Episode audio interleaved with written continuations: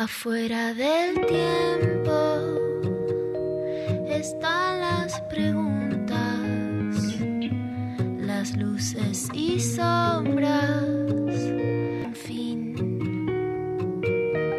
ahí en la frontera están las señales, besando los bordes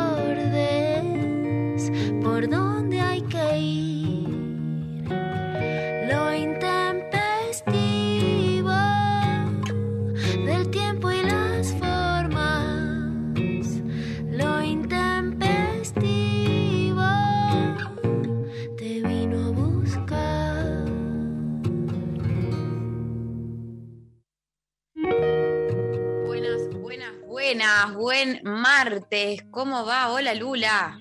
Hola Mari, ¿cómo estás? Bien, todo bien. Acá arrancando un nuevo día intempestivo, eh, a full. Eh, hoy un día muy importante.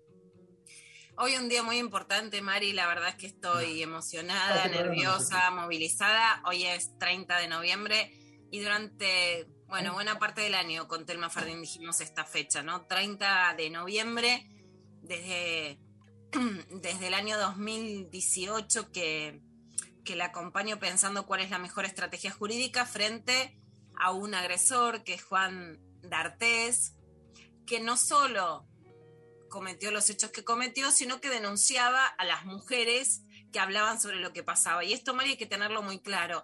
Él denuncia penalmente a Anita Co y denuncia civilmente a Calu Rivero, a Dignity, Sí. con consecuencias terribles sobre su trabajo, sobre Sí. su físico, sobre su piel, sobre sus sensaciones, sobre su economía, porque hay que poder pagar y También. defenderse en juicio. Y hay algo, Mari, es- que siento que sí. no lo tenemos tan en. Bueno, no sé si es que no lo tenemos tan en cuenta, No, pero no que no está tan tan en claro instalado. porque yo me, me acuerdo la primera vez que alguien me explicó cómo funcionaba esto en una clase en la facultad, que es como, como para poder dimensionar las implicancias que tiene eso, ¿no? Que yo no tenía idea y de repente, eh, nada, complejiza un montón y, es como muy, eh, muy duro y muy fuerte también todo lo que se genera con, con ese tipo de accionar, digamos, más allá de todo lo otro. Eh, hay Exacto, que. es de las peores saberlo. cosas que pasa y de las que más silencian. Y te puedo asegurar que además en el caso de Calu y Rivero de Dignity, es casi haber perdido todo lo que hizo con su trabajo por la denuncia de Juan D'Artes. Ahora, con un pedido de captura de Interpol, con una imputación por violación agravada por el vínculo desde Nicaragua, con un juicio abierto desde Brasil, él siguió pidiendo pericias psicológicas para Calu. Ahora, este año, para Dignity, y haciendo que ella tenga cuentas enormes para pagarle a los abogados para que la defiendan de alguien que está buscado por Interpol. El nivel de injusticia de este No, proceso es terrible. Y después los medios y las redes, si Dignity tiene eh, una búsqueda personal, saca una foto, bueno, la burlan, porque es eso, es destruir a la que habla.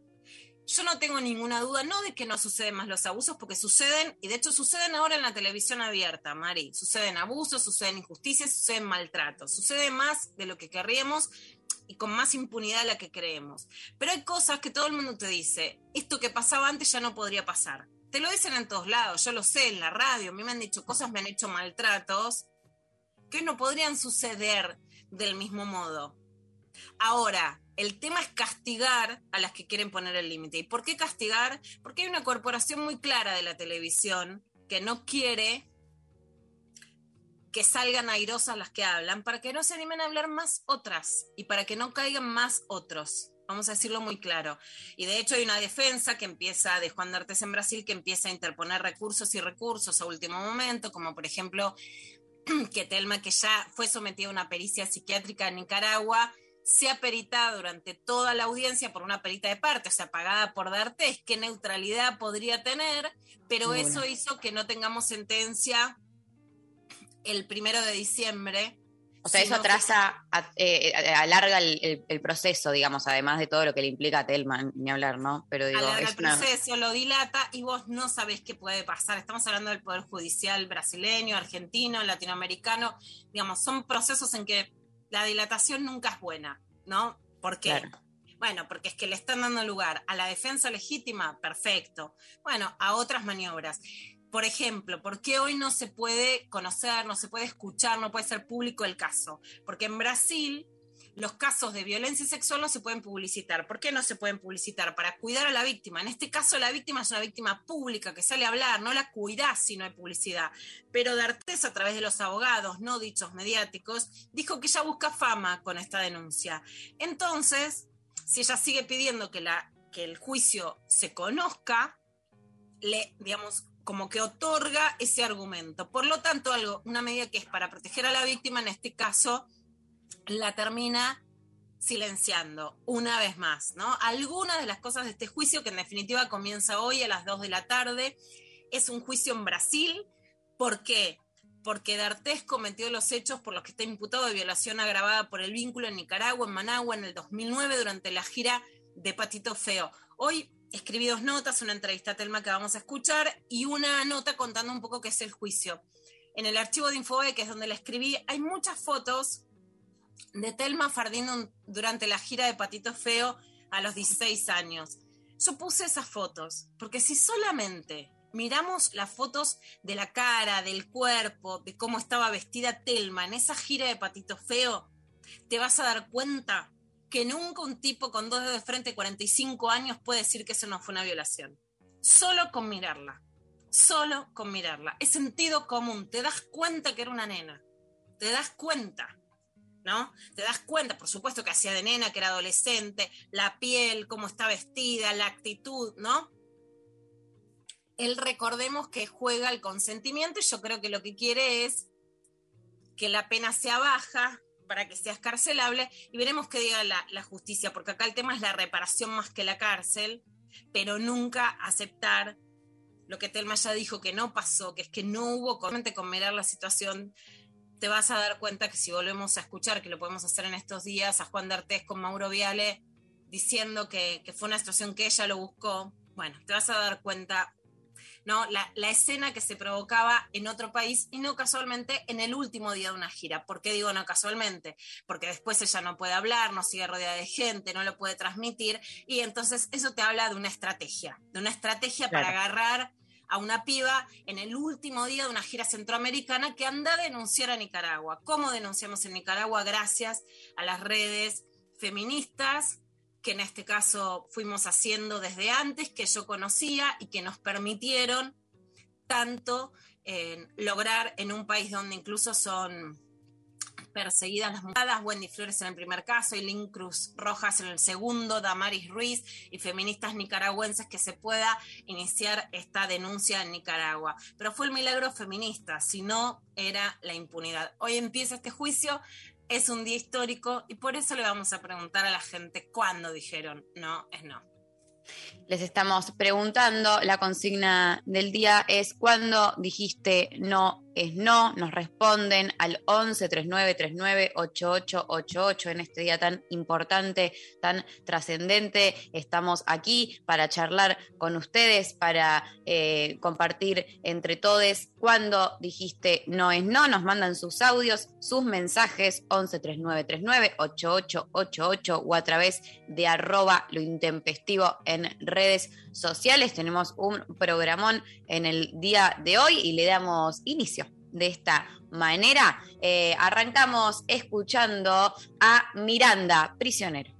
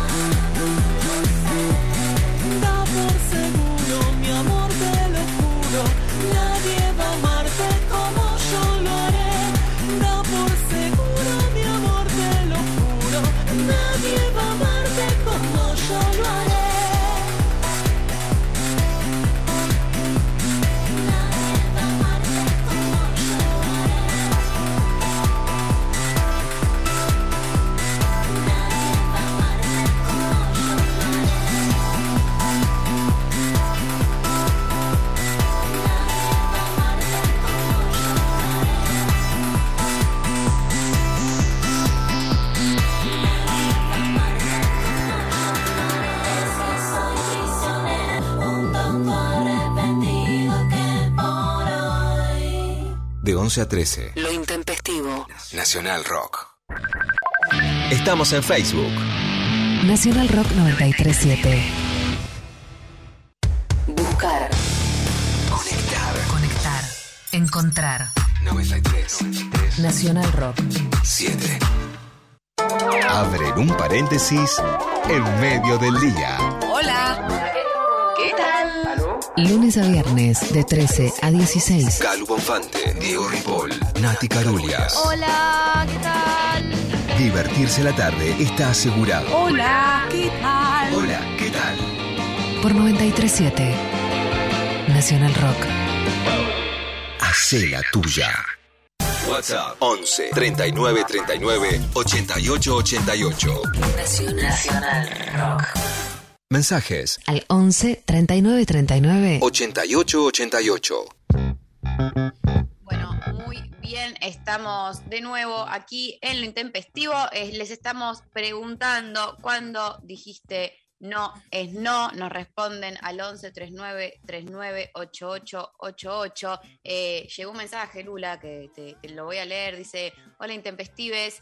A días de lo de Telma, una compañera de militancia confesó su violación. Entró en juego la duda y el cuestionamiento. Me enfrenté a nuestro referente político y cómplice de lo ocurrido porque no es no. Me costó el laburo de una forma súper violenta. Me hicieron llegar el telegrama y como no encontraron mi domicilio, me llamaron para que lo retire en persona. El daño emocional que me causó haber bancado semejante cosa fue enorme, sentí miedo, pero ahora con el tiempo mucho valor porque al silencio y a la omisión no volvemos nunca más. Bueno, por supuesto, la verdad, Mari, que me parte el alma, el corazón, porque los cambios se producen, pero no se producen solos, se ponen por quienes ponemos el cuerpo. En este caso habla también de un acompañamiento. Ayer di también una capacitación en un sindicato y el tema no es solamente lo que se dice, por supuesto sí, ojalá que se escuche, ¿no? Y vos sabés que de hecho esa, esa es mi actitud. Estaba Facundo Moyano, que sacó una foto que fue polémica porque la perspectiva de género, y yo lo que hago es hablar, interpelar, no hablo suavecito, digamos, sino que hablo con el dedo en la llaga y vos sabés que, que se escuchen. Pero la realidad pasa después, cuando te tomas el subte con otra compañera y te cuenta que, que, a una trabajadora la cagaron a palos, que está sola, que no puede volver. Y ahí sí, ¿no? No son, son las víctimas y son quienes acompañamos. El daño emocional para quienes acompañamos es muy grande, los costos son muy grandes. Y hay algo que digo siempre, que es que, mira como acá lo dice, ¿no? Que perdió el trabajo. Las Sí. mujeres lo que queremos es que no haya más impunidad para los abusos, tener trabajo para poder denunciar y que no perdamos más los trabajos.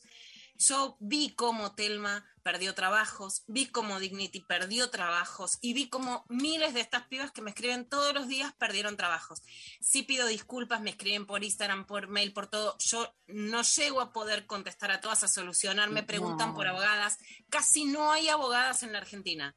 Casi no hay abogadas en Argentina. Hay un patrocinio jurídico que no funciona y que depende del Ministerio de Justicia. Estas son las cosas que sí le pido al Ministerio de Mujeres. Claro. El patrocinio jurídico tiene que depender del Ministerio de Mujeres y no del de Justicia. No podemos tener un Ministerio de Justicia eh, de, de mujeres y que las abogadas que se aprobó por ley después de Ni Una Menos, un proyecto de Juan Manuel Abal Medina, queden en el Ministerio de Justicia. Los abusos sexuales no son solo que haya un 144 para la primera denuncia, hay que acompañar porque pasan estas represalias. Sobre los movimientos políticos, si vos lo sabés, después de la denuncia de Telmo hubo un terremoto, porque las organizaciones políticas partidarias tenían casos de abuso y de acoso para tirar al techo. Y no se hicieron cargo. En muchos casos las pibas salieron de las organizaciones, en otros bajaron la cabeza y en otros las pelearon y no, por, no inocentemente ahora se dice el feminismo resta votos, porque más que resta votos lo que hace es que interpela a los varones con conductas abusivas. Yo sí creo, Mari, vos lo sabés, que hay una gradualidad para las respuestas a esas acciones. En el caso de Juan de Artés estamos hablando de una causa por violación agravada como está caratulada en Nicaragua y por estupro agravado como está caratulado en Brasil. Es la dimensión más grave si no hablamos, por supuesto, de violencia, femicidio, tentativa de femicidio. Hay otras gradualidades menores que no tienen que tener la misma respuesta, podemos tener mejores respuestas, más inclusivas, menos sancionatorias, más dialoguistas, pero para que haya diálogo tienen que escuchar y tienen que bancarse la interpelación y nunca tiene que quedar castigada ni la víctima ni la acompañante. Clarísimo, Lu. Eh, estoy, aprendo mucho escuchándote y la verdad es que también es como un, un, día donde se siente ¿no? en el cuerpo un montón de cosas, este, se viene sintiendo eh, todos estos años, eh, no sé, estoy, me, me, emociona un montón, me interpela. Eh, que todas ustedes han pasado, las jóvenes, las que las que han levantado la voz, las que la han escuchado, las que no, las cosas que se hicieron bien, las cosas que se hicieron mal, las que pueden hacerse mejor. Pero una cosa es decir cómo hacemos mejor, cómo hacemos que no haya scratches masivos contra todos los varones, cómo hacemos para cuidar a los pibes adolescentes y que los métodos de interpelación sean mejores, cómo hacemos para que haya sanciones efectivas y que no sea ni está todo bien impunidad, ni que se le arruine la vida a todos los varones cuando son denunciados por algo que hicieron mal. Ahora, ¿cómo graduamos? ¿Qué diferencia hay entre una violación y una incomodidad? Porque no es lo mismo. Ahora, callarnos, no. Y lo que se quiere hacer, y esto también es importante, Mari, desde la derecha y desde una nueva supuesta izquierda o progresismo o sectores populares, es que quedemos calladas. Por eso el clima anterior a este 30 de noviembre, lo hablamos mucho con Telma, fue todo el tiempo adverso. Desde el feminismo, desde, desde los sectores populares, desde los medios de comunicación, era todo el tiempo pegar. Porque lo que se quiere decir es que no hablen más que ya estuvo, que no se siga hablando más, que no se siga interpelando más. Que hubo cinco minutos de recreo en la historia donde las mujeres tuvieron la palabra y que ahora volvamos a estar calladas.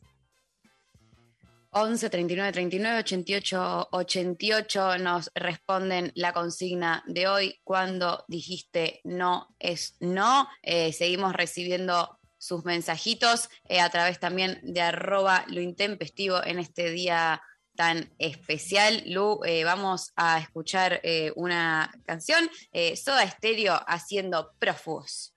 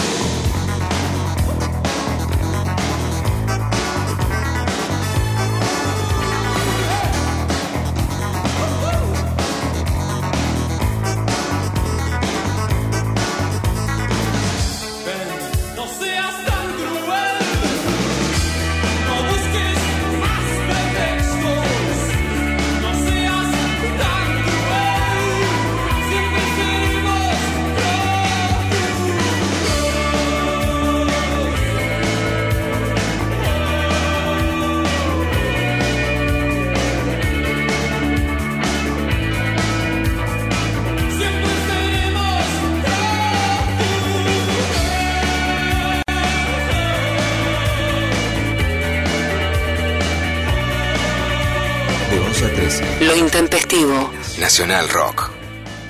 Escuchábamos a Soda Estéreo haciendo prófugos. Continuamos recibiendo sus mensajes. Eh, Lula nos llega este mensaje que dice: Hola, intempestivas hermosas.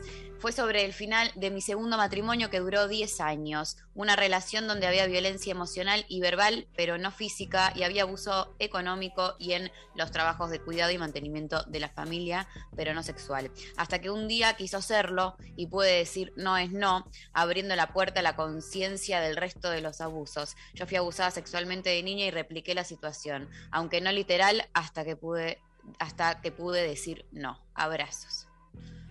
Bueno, bueno, todo lo que nos costó decir no, todo lo que nos empuja a escuchar a otro, decir no cuando escuchó a Dignity, a Calu Rivero, cuando escuchó a Anita Coy y a Natalia Juncos. Todo lo que nos empuja a que otras digan no para poder decir no en nuestra vida a muchas cosas de maneras diferentes. Un abrazo, por supuesto, al oyente. Un abrazo eh, enorme. Eh, acá otro mensaje que nos dice la piel de gallina y un nudo en el estómago. Día histórico y tremendo programa el de hoy, muy movilizador. Gracias Lula y mañana todos los días a ser mejores varones, mejores personas. Las quiero. Bueno, muchísimas gracias. También es muy importante, Mari, vos sabés que yo soy muy drástica y que creo que justamente que tiene que haber sanción para los varones que son violadores y para los que especialmente no escuchan el no. Si hay algo muy claro, muy claro en el caso del actor al que nos referimos, es que le dijeron que no es no. Y no escuchó, y no quiso escuchar, y seguía, y había una perversión en seguir, en que no te importa la otra persona lo que le pedimos a los varones es que nos escuchen. Yo sé que ninguno es santo, que ninguno no cometió machismos, pero me importa mucho que escuchen. En un primer momento pareció, después del 2018, que estaban interpelados, que algo escuchaban, y ahora son muy pocos los que realmente pudieron escuchar. Podemos buscar muchas maneras distintas de de escuchar, de cambiar, de transformar, pero tienen que bancar la interpelación y esto también, por supuesto, los incluye. Completamente. Em, tenemos, Lu, para escuchar em, la palabra de Telma, ¿no? Exactamente. Bueno, con Telma hablamos durante, durante todo este proceso, pero le hice una entrevista puntual sobre el comienzo del juicio, en donde nos cuenta algunas cosas. La importancia de este juicio, que es un juicio histórico para América Latina. Es la primera vez en América Latina que hay cooperación internacional, o sea que trabajan juntas una fiscalía, el Ministerio Público Fiscal de Argentina, de Nicaragua y de Brasil. ¿Esto en qué casos pasó? De trata de personas, cuando llevan personas esclavas por explotación sexual o laboral, o en casos de narcotráfico, de crimen organizado, que tenés que hacer alianza. Bueno, hubo primero una red de fiscalías que empezó a tratar temas de género y que eso fue el plafón para poder llegar a esta cooperación internacional. Pero es la primera vez en América Latina que un caso de violencia sexual incluye el trabajo de tres fiscalías latinoamericanas. Escuchamos la palabra de Telma. Y que tenía que enfrentar. Por eso es que tres ministerios públicos fiscales de tres países diferentes consideran que se puede llegar a esta instancia judicial. No es fácil llegar a una instancia judicial, menos con los vericuetos que tuvo mi causa a nivel América Latina, porque yo tengo que, siendo argentina, denunciar en Nicaragua. Nicaragua solo acusaba en presencia y él astutamente eh, se esconde en Brasil. Bueno, ¿por qué él astutamente se esconde en Brasil? Primero se hace la denuncia en Nicaragua, en Nicaragua aceptan la denuncia porque la causa no había prescripto, que esto es importante, Mari, ¿por qué se puede denunciar? En Argentina hubiera prescripto, en Nicaragua las leyes hacían que no estuviera prescripto. porque, perdón, ¿cómo es acá, Lu? Porque eh, es una cantidad de años, ¿cómo, mm, cómo funciona? Porque es una cantidad de años. Ahora las leyes cambiaron, primero en el dos, primero la cambia Roberto Piazza, que se hecho se conoce como la ley Piazza, para que las personas puedan denunciar y los tiempos empiezan a correr a partir de los 18 años. Por ejemplo, si a Telma esto le había pasado a los 16, bueno, los tiempos de la prescripción con la ley Piazza empiezan a correr a partir de los 18. Se cambia hace dos años y ahora las leyes son, y ahora el abuso sexual es imprescriptible. ¿Esto qué quiere decir? Que ahora lo podrías denunciar en cualquier momento, pero las leyes nuevas no rigen para hechos anteriores. Entonces, no es que los abusos que se cometieron antes se pueden denunciar de manera imprescriptible y hay tiempos de prescripción de esos delitos.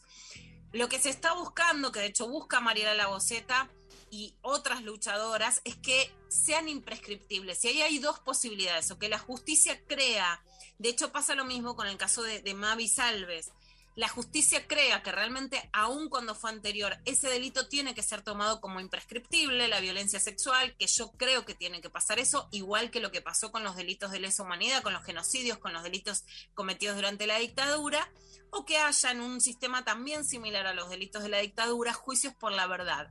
O sea, que aunque no se llegue a sentencia, sí se puedan esclarecer los hechos. Ok esas, esas son dos posiciones sobre qué hacer de ahora en más con los delitos que son juzgados antes. De ahora en adelante sí, van a, sí son ya imprescriptibles, pero no para, para atrás. para atrás. Por eso, por ejemplo, Calu Rivero no podía denunciar a Juan D'Artes y él sí a ella, porque el delito era calumnias e injurias, por ejemplo, en el, en el tema penal, o daños y perjuicios en el tema civil, y eso sí, él lo podía hacer, pero no ellas a él, por eso se tenían que cuidar tanto. En Nicaragua sí se puede denunciar, se llega primero a un procesamiento, violación agravada. De hecho, es importante decirlo. ¿Por qué? Porque las pruebas físicas, psiquiátricas, fueron contundentes. De hecho, ni siquiera es violación, se lo toman como violación agravada porque era un adulto con una relación jerárquica y una asimetría de poder durante Nicaragua, donde además casi no había adultos responsables al frente de la cantidad de chicas y chicos en Patito Feo. Se pide el pedido de captura de Interpol y Dartes, ¿qué hace? Se va a Brasil, es ciudadano brasileño. ¿Por qué no vuelve a Argentina? Porque si hubiera estado en Argentina, Argentina lo extraditaba a Nicaragua. Para que lo puedan juzgar allá, claro. Exacto. Si D'Artes se quedaba en Argentina, volvía a visitar a alguien, a votar, a lo que sea, a vender una casa, D'Artes terminaba preso. Está prófugo, está prófugo. Ahora, como, ¿qué pasa? En Brasil la ley dice que no se puede juzgar a sus nacionales, que es totalmente distinto a lo que pasa en Argentina, en otro país, por un principio de territorialidad. Se podía hacer el juicio en Brasil, pero eso sale muchísima plata. Pero ¿qué pasa? Un fiscal brasileño dice, nosotros no queremos ser un paraíso de impunidad.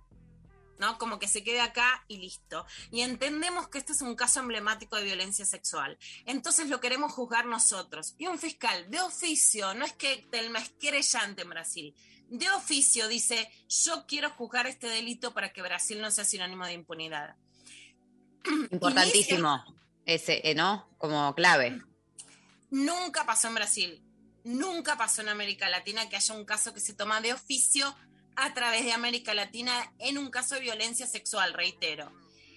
También tenés que tener pruebas suficientes y ser válidas para que el fiscal las mire y diga, esto lo empezamos. Y el juez podía rechazar o no hacer el juicio. Lo acepta y de hecho la idea era que tenía lo podía haber dejado prescribir también. Un mes más tardaba y prescribía en Brasil. Lo toma, no prescribe lo toma y podía pasarlo para el año siguiente, lo toma y lo hace este año. También considera que hay pruebas suficientes y la carátula en Brasil es estupro agravado, porque en Brasil existe esa figura de estupro, así que así se llega. Puede haber después muchas discusiones porque estupro es una figura vieja que las feministas quieren sacar, porque el estupro es que es por ser menor haya consentimiento o no, entonces esto es algo que puede llegar a querer manipular la defensa de D'Artes en lo que quiere decir justamente sobre esto y sobre las insinuaciones de Arte sobre que hubiera sido una relación con consentimiento, contesta Telma Ferdín. Creo que se ve lo, el perfil que tiene, ¿no? Diciendo, poniéndome a mí en el, en el lugar de prácticamente la acosadora, ¿no? Siendo yo una niña desde la contextura eh, física hasta el, mi conocimiento del mundo, de la vida y sin dudas de, de la sexualidad entonces, hay algo ahí que de vuelta es de sentido común. La justicia tiene que dar un mensaje claro. Ahora, todos como sociedad, rápidamente, si hoy pensamos cómo es un niño de una niña de 16 años, lo único que queremos hacer es protegerlos, protegerlas. A mí no me nace, no se me puede cruzar por la cabeza otra cosa. Em, entonces, digo, si desde lo social es tan fácil de entender, la justicia con sus tecnicismos debería simplificarlo y comprender. No, claramente acá hay un vínculo, una niña de 16 años, un señor de 45. Yo recuerdo muy claramente que a mí en ese momento lo que me pasaba cuando yo tuve que denunciarlo, tuve que googlear qué edad tenía.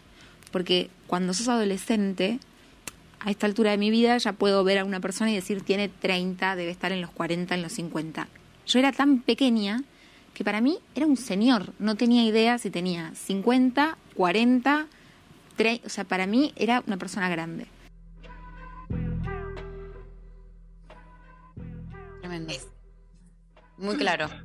Me acordaba de vos cuando, cuando lo decía, cuando lo decía Telma, cuando me lo decía, me, me, me, venía tu imagen, María, a la cabeza, porque esa cosa de que sos joven, sos niña, y decís, bueno, es alguien grande, punto, ni siquiera, claro. ni siquiera sé cuánto, un poquito más o un poquito menos, es un señor.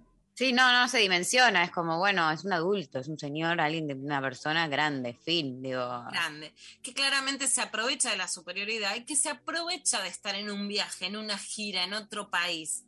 Anda a pensar que vos y en el último día de la gira de Patito Feo, recordemos que hicieron gira por toda Latinoamérica, por toda Sí. Argentina y por toda Centroamérica. El último día. De hecho, la anécdota que no sé si alguna vez te conté, que es que eh, no sé si habrá sido en ese momento, probablemente sí, quizás no, no quiero meter la pata, pero porque no me acuerdo bien el año, pero yo me estaba yendo de vacaciones a Uruguay y en el mismo eh, barco que estaba yendo estaban todos, estaban todos el elenco de Patito Feo, imagino que yendo a hacer alguna función a Uruguay, y yo era muy fanática de Patito Feo, porque como cualquier niña en ese momento, la, no sé si cualquiera, pero la, muchas éramos muy fan de bailar las corios en el colegio, en los actos, como que eh, yo re miraba a Patito Feo y me acuerdo de estar en el buquebús y que estaban todo el elenco ahí y yo tenía un, como un cuaderno que había llevado para dibujar con unas lapiceras y que yo no lo hice nunca más en la vida, fue la única vez porque soy una persona muy vergonzosa de acercarme a dos o tres, entre las que estaba Telma, porque Telma era de mis personajes favoritos, a pedirles autógrafos eh, que- me queden en el cuaderno y que claro, para, yo era un poco más chica, entonces para mí eran como más grandes que yo, pero eran adolescentes y estaban, y me, me acuerdo como de la dinámica de verlos ahí pasear por, por el buque. eh, en plan adolescentes en un buque eh, y como con toda la cosa de como se los veía muy divertidos, como muy bien en el plan de estamos viajando, qué sé yo, eh, y yo tenía, no sé, ponele 10 años, no sé, no me acuerdo la verdad, no sé cuántos años bien nos llevamos con Telmi, pero eh, sí tengo ese recuerdo de, de- estar ahí y, que me den en los autógrafos, que para mí era, era como, ay, no lo puedo creer, o sea, me, me dieron bola, como que no lo esperaba, porque para mí eran, viste, mis personajes favoritos de la tele, eh, en carne, ahí, no, no lo podía creer, y como muy amorosos todos, este, y me acerqué a muy, o sea, ahora debería encontrar ese cuaderno, debe estar en algún lado, me acerqué a muy pocos, una de ellas Telma, que un amor, y me lo acuerdo, o sea, me da impresión cómo me lo acuerdo, pasaron no sé cuántos años, eh, fue, y no, nada, no sé, me acabo de acordar de toda esa anécdota que nunca la había No, es, es increíble. Y, y más allá de que ahora revisemos un montón de cosas de lo que era la producción individu- eh, audiovisual, por supuesto, las divinas y las populares, digamos, ¿no? Los mensajes de competencia a las pibas, Bueno, de ser flacas, de ser no, machetas y de todo, y que, que forman era las de- divinas, porque Las me divinas. sentía. era como que nos habíamos dividido, y había que, eh, se copiaba, obviamente, y era las del A contra las del B, y algunas le, unas les tocaba ser las divinas, otras populares, y yo, obvio que quería ser las divinas, porque básicamente te lo planteaban como las más capas eran las las que- divinas, las, las que chetas. que ser. O sea, Claro. Eran, formas de reforzar los imaginarios de las niñas. Pero claro que después de tantos años de, ver y de escuchar, aparece muy claro, ¿no? El imaginario de, de la niña a la que vulneras con alguien que después, recordemos, es puesto en Simona con un rol que además denuncié, escribí muchas veces, de responsable y paternal. Ese era el rol al Sí. que se lo adjudicaba. Y eso es algo con el que se disciplinaba a las niñas. Y es algo de la perversión, de pongo una niña que más parezca una niña, la piel especialmente lisa, la piel especialmente no, que parece muy transparente. Aún hoy, Telma con 30 años tiene una piel que parece muy infantil, no, eso no, no la infantiliza ni en su, ni en su, digamos, rol de mujer, ni en su sexualidad, pero en la imagen que transmite. Y hay una perversión que traspasa la pantalla, Mari. No es que cada una de las espectadoras o las niñas lo supiera, pero esa perversión traspasa la pantalla. Era parte del disciplinamiento de las chicas. Esto pasa y no vas a decir nada. Y hay otra anécdota que tengo todos los permisos, cuento todas las cosas habladas con Telma y con Griselda Siciliani, que lo voy a contar, eh, con el permiso de las dos. Griselda formaba parte de Patito y de las giras. No llega a la gira de Nicaragua, entre otras razones laborales de ella, por el maltrato de D'Artés hacia ella, que es parte también de cómo expulsa a, otras mujeres adultas, digamos, de la situación, además de llegar a Centroamérica. Y de hecho, Griselda le dice delante mío un día antes de, la denuncia, que lo cuenta Telma y yo lo, lo he escrito. Nosotras siempre nos preguntamos qué había pasado con vos como actriz porque Telma eh, trabajaba desde muy chica, tenía una proyección muy grande, era talentosa, era trabajadora, tenía una, una imagen muy fuerte, ¿no? Para, para dar a cámara, etcétera, que la seguimos viendo y algo pasó, que la carrera no dejó de trabajar, pero que se truncó, que se apagó, como me cuenta Telma, y que de hecho, bueno, vuelve después viviendo en México, pero de eso hablamos cuando hablamos porque hay que defenderlas del trabajo, ¿no? Porque algo de eso que, puede brillar un poco más se apaga y encima después te dicen, ah, vos lo haces para conseguir trabajo cuando denuncias lo que te quitó el trabajo. Clarísimo. Bueno, continuamos de esta manera con este martes intempestivo, un día muy importante. Nos vamos a la pausa con Woz y Ricardo Mollo haciendo culpa.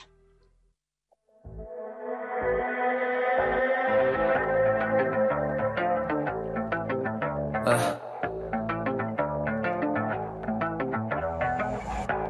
No pude decirme que no y ahora estoy arrepentido. Vuelvo a sentir el sabor de haber perdido conmigo. Te invito a que demos una vuelta y entiendas eso que me tiene cautivo. Mira los demonios que habitan mi cuarto con lo que día a día convivo. No sé cómo hacer, eh. La vida me late y busco lo primero que sacia mi sed, eh. Pregunto a los dioses si merezco el don de volver a nacer, eh.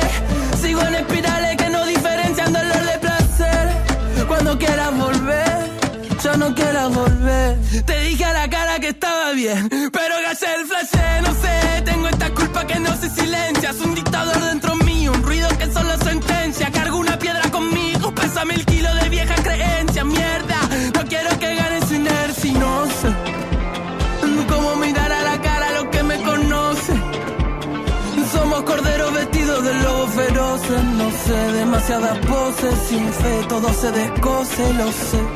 Se apagan las luces y nada nos sale tan bien. Vuelvo a la culpa de siempre, vuelvo a mirarle la cara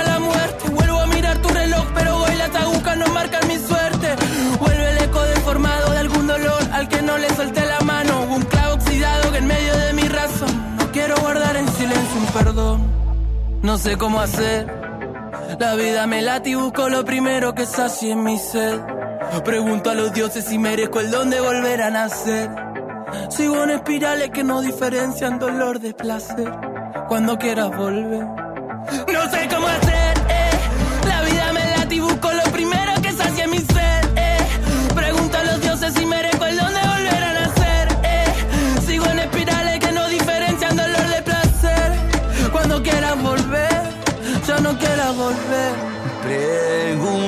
A los dioses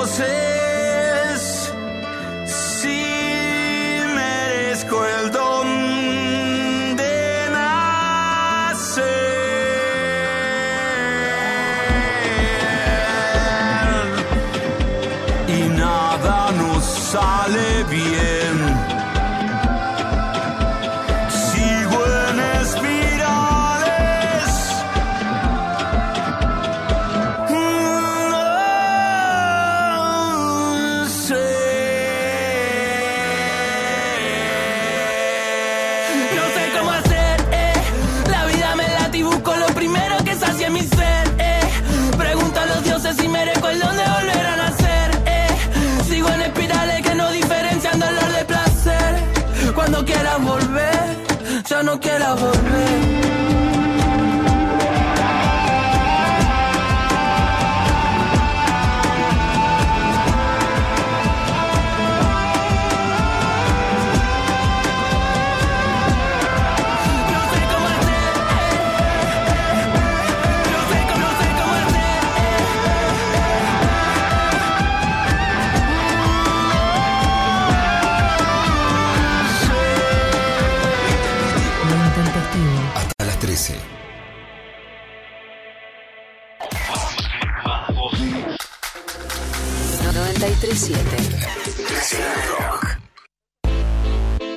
Miércoles a las 20, Ni Cabida. Vamos a hablar con Miriam Breckman, diputada electa por la ciudad de Buenos Aires. Ivana Sherman y el área de género le dan voz al feminismo y a las disidencias. La agenda de las mujeres se oculta porque somos la mayoría, porque somos la mayoría de las pobres, porque somos la mayoría de los que mantuvimos los comedores durante la pandemia, porque somos la mayoría de las que no nos vamos a poder jubilar con la legislación actual. Por eso se oculta la agenda de las mujeres. Entonces, separar la política económica de la agenda de género es una maniobra que, que es bastante mala. Mi Cabida, miércoles de 20 a 21 por 937 Nacional Rock. Hace la tuya. Pelear, Sufrir. Caer. caer, levantarse. 937 Nacional Nacional Rock. Rock. Clavada de noticias con Luciana Pecker. Libertad sin farsa. Bueno, damos inicio a la clavada de noticias. Mm, Bueno, Leandro Santoro estuvo en la mesa de Juana y habló sobre las causas de Cristina. Viste que, bueno, la absolvieron, que no, que entonces la, la apelación, et- etcétera. Y que dijo Santoro, este gobierno cometió muchos errores, pero no ha sido acusado de manipular la justicia. A ver, en la mesa de Mirta, ahora tomada por Juana.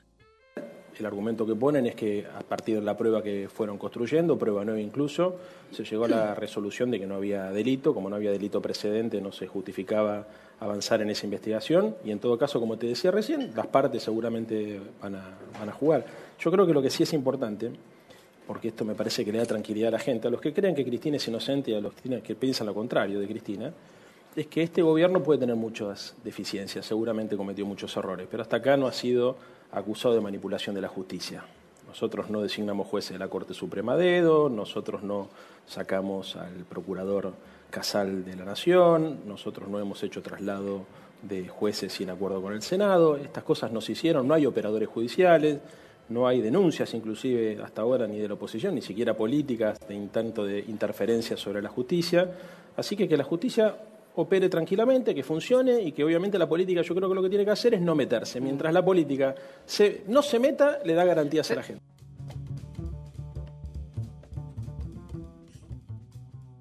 Es raro, porque Santoro te habla mejor fuera de campaña que en campaña. Sí, rari- No sé.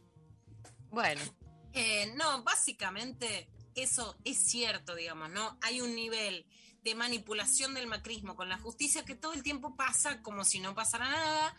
Es muy difícil, Mari, que la reforma judicial que se propuso Alberto ni bien asume en el gobierno y que intentó instalar durante la cuarentena, que no se logró. Lo- las, dos, las dos leyes que él presenta son el aborto legal la reforma judicial. El aborto legal salió 30 de diciembre de 2020 la reforma judicial no, y es un clima muy áspero, con mucha menos fuerza política para el gobierno para llegar a generar la reforma judicial, una corte muy rara, un clima muy, pero muy eh, atravesado, pero sin embargo, eso es cierto, digamos, no los pone a dedo a los jueces, que es algo, digamos, todo lo que él dice no hicimos es algo que sí hizo el gobierno de Mauricio Macri.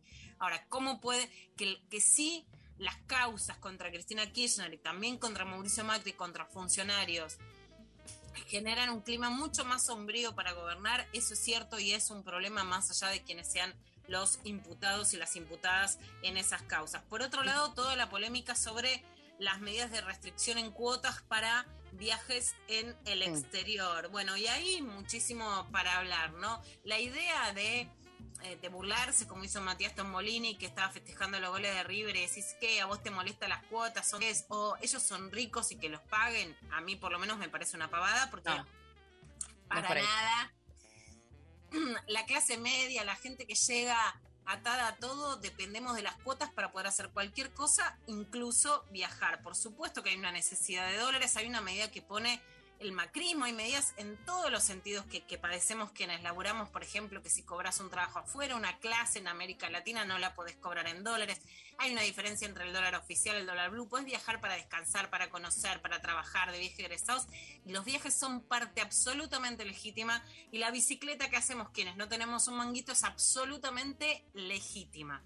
Sí hay una diferencia, de hecho ayer eh, en un informe de, del Destape mostraban a Feynman queriendo buscar gente en Ezeiza, Sí. eh, que no encontraba a nadie. ¿Por qué? Porque afuera no existe comprar en cuotas. Y eso nunca existió en, en el exterior, pero en la mayoría de los países del mundo, en Europa, no, vos no compras nada en cuotas. O sea, no lo compran los europeos tampoco. La cuota es un fenómeno argentino de la inflación, ¿no? Es una argentineada. No, a mí sacame la hora 12 y, y- y soy nada, desaparezco, pero, pero afuera no compras. Lo que sí te puede cambiar acá que todavía se podía hacer era comprar pasajes o algún paquete al exterior, que eso sí se podía pagar desde acá en cuotas. ¿Y qué pasa? Que tenías un, un dólar turista que todavía está más barato que el dólar blue y que eso podía beneficiar. Así que para nada subestimamos, digamos, la bronca de mucha gente y también ver, bueno, cómo se, se pone esto realmente en pos de, de la economía. Esto dice Matías Culfas. Hay algunas medidas que puede- pueden este, caer un poco antipáticas, pero bueno, está claro que la prioridad frente al tema de, de masificar viajes al exterior o priorizar la producción nacional y el empleo, está clara cuál es la respuesta. ¿no? Obviamente esto no es, no es para siempre, esperamos que eh, en la medida en que este, este crecimiento se siga sosteniendo y aumentemos las exportaciones y sustituyamos algunas importaciones, esto obviamente va a mejorar y se van a poder ir reduciendo las restricciones, pero que quede claro, el objetivo hoy es priorizar que no falten dólares para la producción. En general, la, la gente que, que viaja al exterior, eh, ninguno es pobre, seamos claros. No, no, pobre no, pero digo, no es lo Eh, mismo un millonario que un eh, clase media, digamos, ¿no? No, no, estamos, estamos de acuerdo, pero la clase media hoy tiene un montón de opciones de, de veraneo en el país, tiene incluso mecanismos de promoción como, como el previaje. O sea, lo que estamos dando es un mensaje, digo, miren, tenemos un país que viene de una, viene de una crisis de, de- balance de divisas. Bueno, prioricemos lo, hermoso que tenemos acá en Argentina, gastemos los dólares en lo que necesitamos realmente, que son que no nos falte ningún este, insumo relevante, y el que quiere ir al exterior se puede ir. A no estamos impidiendo que la gente viaje al exterior. Lo que estamos diciendo es, el que quiere ir, bueno, que se lo pague, que no, no, no, no que vamos a estar estimulando con una financiación barata que la gente viaje al exterior cuando, insisto, el país no le sobran dólares. Bueno, hay parte del discurso que es antipático y más cuando termina el portal, el que quiere que se lo pague, no este día no Sí. son pobres. No, se puede prolijar el discurso. Es cierto que el Estado tiene el previaje, que de hecho es cuestionado por algunos sectores porque es una forma de financiamiento del Estado Nacional de la clase media que se puede ir, que te paga o te devuelve casi la mitad de lo que gastaste en, en- en algún tipo de cobertura en que puedas gastar.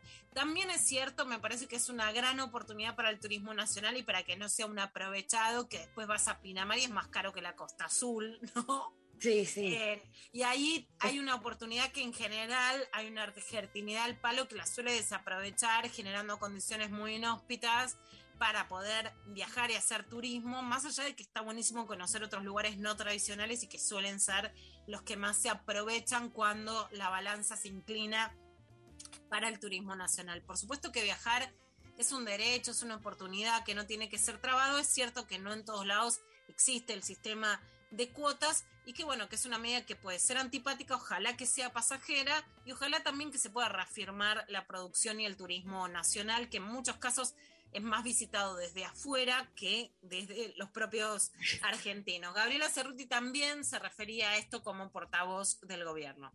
Esta resolución es momentánea y tiene que ver con un momento muy puntual, así que se va a ir analizando el impacto que tiene y la evolución del tema. Lo que nosotros entendemos también a partir de las repercusiones de la semana pasada es que es una medida que incluso beneficia a muchas agencias de viajes, digamos, que no estaban con los planes, este, que no tenían la, la capacidad de, de- de otorgar aquellos este, planes que eran para muy poquitos y que eran también muchas veces con muchísimos intereses. Tampoco digamos que existían los viajes en cuotas este, sin interés, salvo para un grupo muy reducido y en un grupo de agencias muy reducido, digamos. Entonces, la verdad es que estamos hablando de algo que afecta a, a muy pocas agencias, a bastante eh, poca gente y lo que sí nos parece importante es no generar esta cosa que intentó generar la oposición la semana pasada con respecto a no se puede viajar o esto o lo otro, digamos. La verdad es que alentar el turismo de este interno, sobre todo, es importantísimo. Argentina está recibiendo muchísimo turismo del exterior. Bueno, esto decía Gabriela Cerruti también, alentar el turismo interno, que no es cierto que no se pueda viajar, lo cual es cierto, ¿no? Viajas casi en las mismas condiciones que en cualquier otro lugar, pero que hay una cultura de una argentinidad que paga en cuotas, que intenta ver cómo llega y que eso es cuartado, también tenés que respetar que esa sensación existe. Y bueno, claro, las agencias como cualquier otro lugar, ojalá saliéramos de la presión que, eh, que implican las tarjetas de crédito que todo comerciante quiere que no le paguen con las tarjetas porque le pagan después y los financiamientos le salen caro a todos, salvo a los bancos y a las tarjetas de crédito. Pero bueno, a veces este es como la ruedita de hámster en la que entras para poder obtener algunos beneficios. Entonces tampoco es que decís, yupi, me salí de esto, porque cuando estás en esta ruedita lo que querés seguir haciendo es seguir andando, por supuesto, ¿no? Aunque sepas que sos prisionero de este capitalismo bicicleteador. Bueno, una noticia muy importante. Axel Kisilov, gobernador de la provincia de Buenos Aires, las segundas dosis van a ser libres para mayores de tres años. O sea, hay vacunas, hay que vacunarse. A partir de mañana, primera dosis libre, mayores de tres en toda la provincia. A partir del 10 de diciembre, segunda dosis libre, mayores de 3, en toda la provincia. Y a partir de hace unos días, pero hoy oficialmente, vacunación de refuerzo para todos los trabajadores y trabajadoras de la salud, inmunodeprimidos y, por supuesto, aquellos que recibieron esa vacuna en particular. Así que avances muy importantes. ¿Cuál es el objetivo? Que vacunarse sea una decisión simplemente que cuando se la toma ocurre. Necesitamos que se vacunen los 16 millones, 16 millones de mayores de tres años de la provincia. Estamos en condiciones de hacerlo. Tenemos la nuevo Alberto Fernández al gobierno nacional. Tenemos la vacuna. Necesitamos intensificar la concientización, la solidaridad para que se vacunen todos y todas. Esta provincia va a seguir trabajando. Ya está a disposición. Ahora necesitamos un gran movimiento social por la vacunación universal en la provincia. Muchísimas gracias. Bueno, hay vacunarse. La Argentina hasta ahora no hizo campañas pro vacunación. Conseguimos las vacunas, invitamos a vacunar, pero no tomó ni medidas en contra de la gente que no se vacuna, ni medidas como la libreta sanitaria a ver si estás vacunado o si no estás vacunado. Ayer no llegué, pero estaba el, evento de CIPEC, bueno, que reunió un montón de figuras políticas y, por ejemplo, te decían, manda tú en registro de documentación. Yo hasta ahora no lo había tenido que hacer en ningún lugar, ¿no? O sea, hay, em, empiezan señales que aunque no sean punitivas, hay proyectos para no obligar a la gente que entre entre la vacunación obligatoria, pero bueno, em, empieza a haber más estímulos, especialmente claramente por la variante Omicron, que es la variante africana. La verdad es que todavía no se saben los datos con certezas. En un primer momento se dijo que tanto si tenés anticuerpos porque te infectaste antes como si te habías dado la vacuna, podrían no cubrirlo esta variante, esta mutación africana. Hay un boom de casos en Alemania, por ejemplo, que en muchos casos son por la cantidad de gente no vacunada, por el movimiento antivacunas en Europa, o aunque no seas de un movimiento, la gente que no se vacunó. Y por supuesto, hay expectativas sobre qué pueda pasar en Argentina con un rebrote y con la situación político y sanitaria, porque ahí también hay dos perspectivas, una que se pueda volver a alguna medida de disciplina, de distanciamiento, etcétera, y que es como, bueno, disfrutemos este veranito en donde ya fue todo, y otra es que el gobierno no tenga cintura política para hacerlo. Y eso no sé si es mejor o peor, en realidad yo pienso que es peor, porque si Es hay un alguna medida de cuidado que hay que tomar y el gobierno no tiene fuerza política o económica para tomarla, bueno, podemos estar más en riesgo. Por eso se va hacia la tercera dosis de la vacuna y la vacunación completa de mucha cantidad de población, que es lo que nos puede salvar básicamente de una nueva ola o de esta variante Omicron, por lo menos para intentar evitarla, más allá de que iremos leyendo la información que se conozca sobre esta variante que descubre básicamente una médica sudafricana.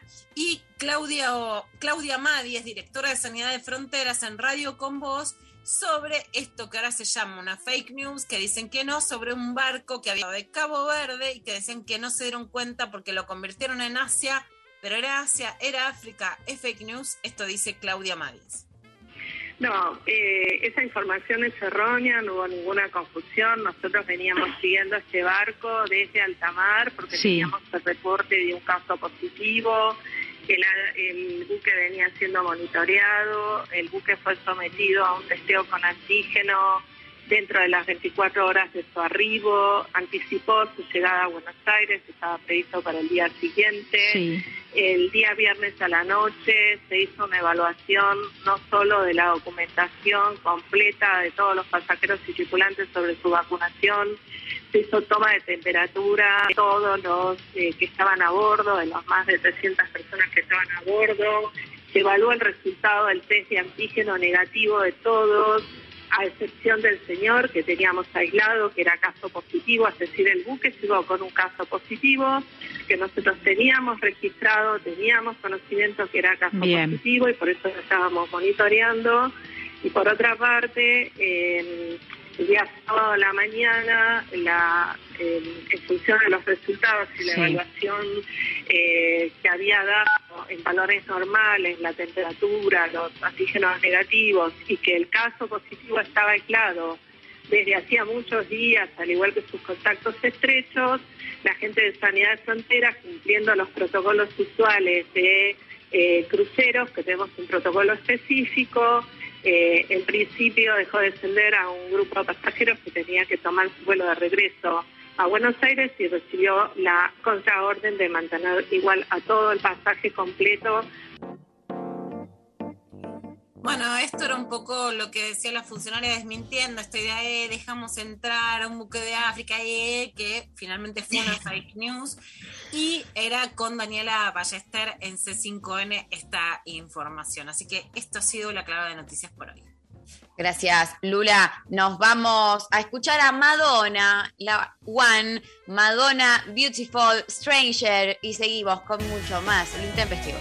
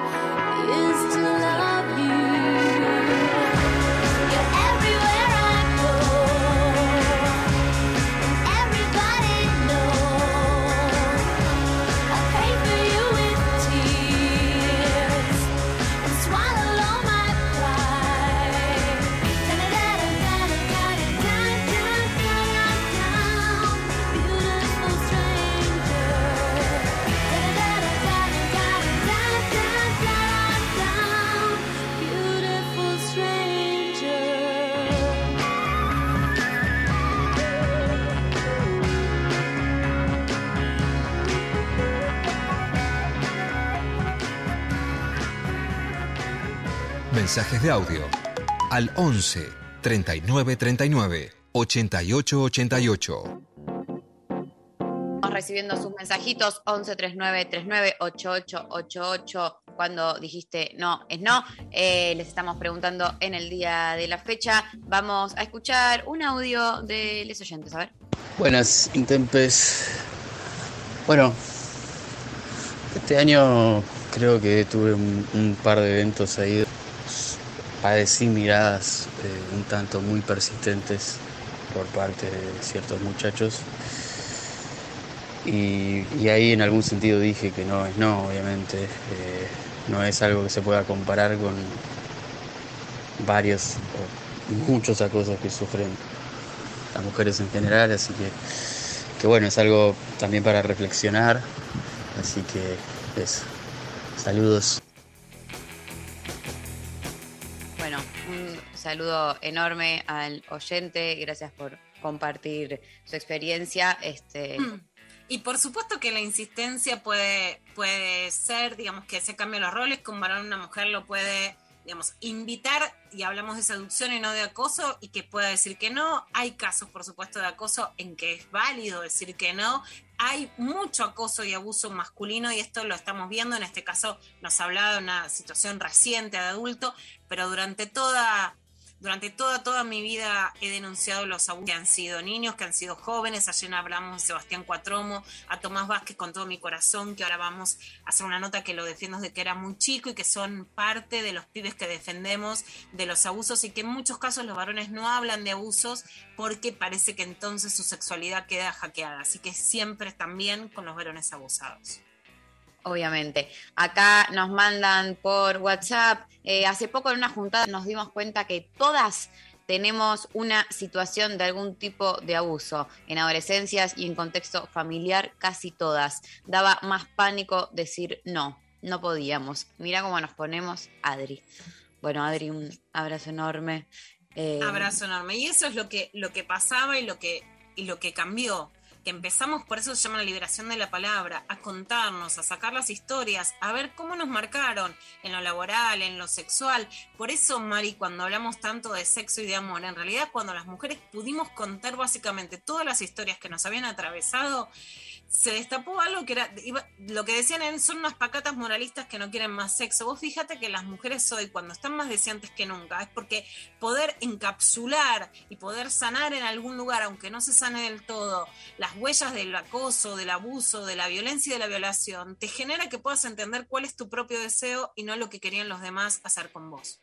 Sí, y qué, qué importante, como acá dice la oyenta, y, y como hemos vivido muchas, algo de, como siempre, ¿no? La, red de, compañeras, de mujeres, de, amigas, y, y cómo eso también eh, colabora muchísimo en, poder eh, hablar, en poder contar, en poder eh, intercambiar situaciones, en sentirse, eh, no sentirse tan sola, tan única, ¿no? Como no, no, hay algo de eso que, que también siento que fue lo más fuerte o, de las cosas que más me impactaron de- del feminismo y, de estos últimos años, eh, de- del sentirse eso, acompañadas y entendidas y, como algo también de- de la empatía y del cuidado, eh, que siento que no, no, no lo viví en ningún otro ámbito, en ningún otro momento, de ninguna otra manera en la vida y como que se me abrió todo un mundo eh, muy, muy hermoso donde...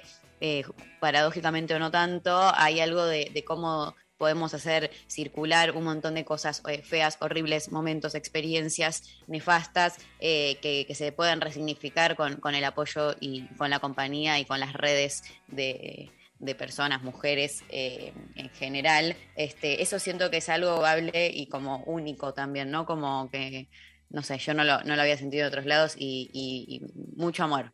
Como la, la definición del amor, si la tengo que dar, va por ahí un poco también. Este, me, me emociona, me emociona una, bocha.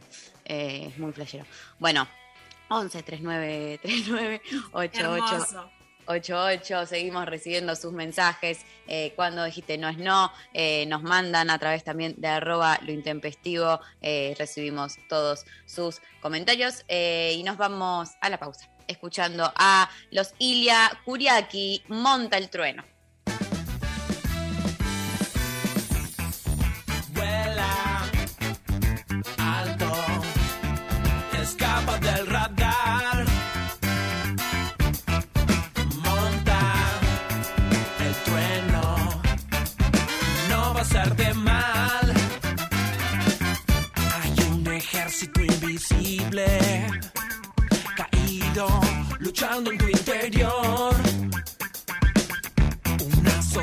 Dibujada con sangre de tu ángel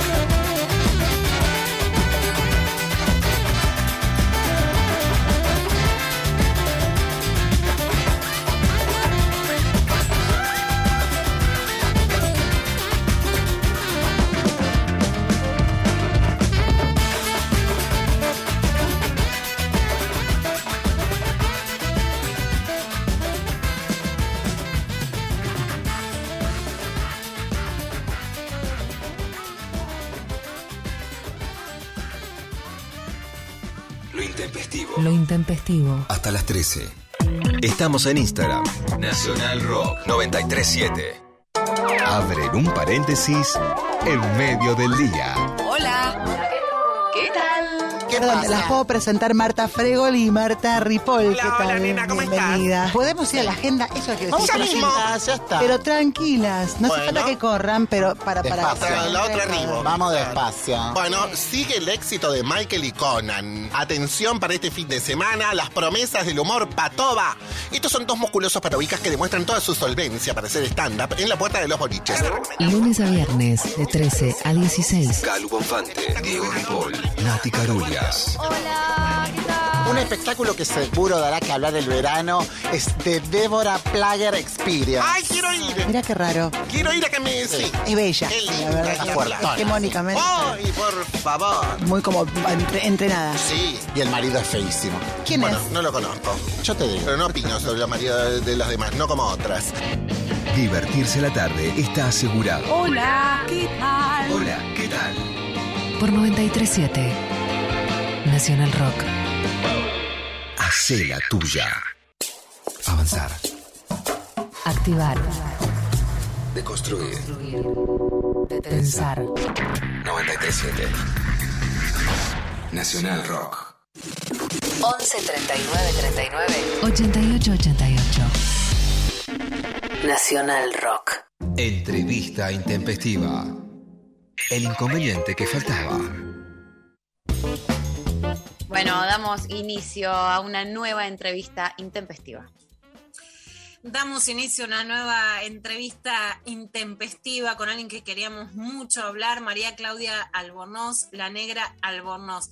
Leo como presentarle una frase de ella que perdonamos, perdonamos negra, pero bueno, estoy hoy estamos particularmente emocionadas con el inicio de, del juicio a Telma Fardini. Tu frase soy negra, pobre, favelada y lesbiana como Mariel Franco ya me emociona porque por supuesto Mariel es la concejala feminista lesbiana que vivía en una favela asesinada, un femicidio político, uno de los más resonantes en América Latina, en Brasil, y hoy inicia un juicio que es la primera vez que se puede hacer entre Brasil, Argentina y Nicaragua. De alguna manera muestra cómo las mujeres latinoamericanas tenemos que estar unidas y los sistemas de impunidad también se tienen que intentar derribar eh, conjuntamente, ¿no? Eh, para empezar a presentarte, te, te, pregunto por esta comparación con Mariel Franco y cómo, cómo vivís esta realidad que puede ser común entre las mujeres en las favelas en Brasil y las mujeres en las villas en Argentina.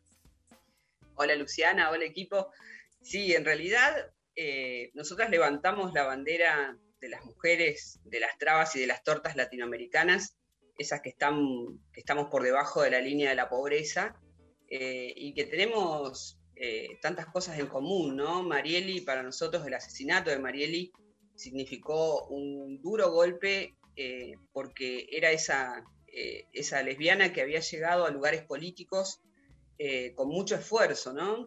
he tenido la suerte de, de visitar la favela de donde sale, que es La Maré, de donde, donde habitaba Marieli, y, y, ver realmente el laburo que hay en, en, esa favela, que es enorme, es una de las favelas planas de Río de Janeiro, no está en un morro, eh, y realmente tiene un trabajo enorme en lo comunitario y muy parecido al, al laburo que hacemos en La Poderosa, ¿no?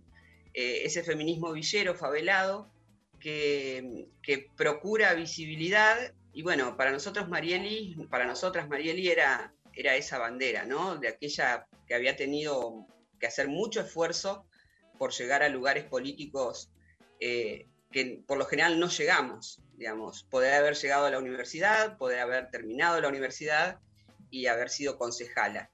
Y ese crimen político eh, nos marcó también particularmente porque callaron esa garganta eh, con esas complicidades tanto de, la, de la derecha espantosa brasilera como, como es cualquier derecha en cualquier parte del mundo, también con complicidades del narcotráfico, eh, bueno, tantas cosas que pasan en las favelas brasileras como pasan en, en nuestras villas.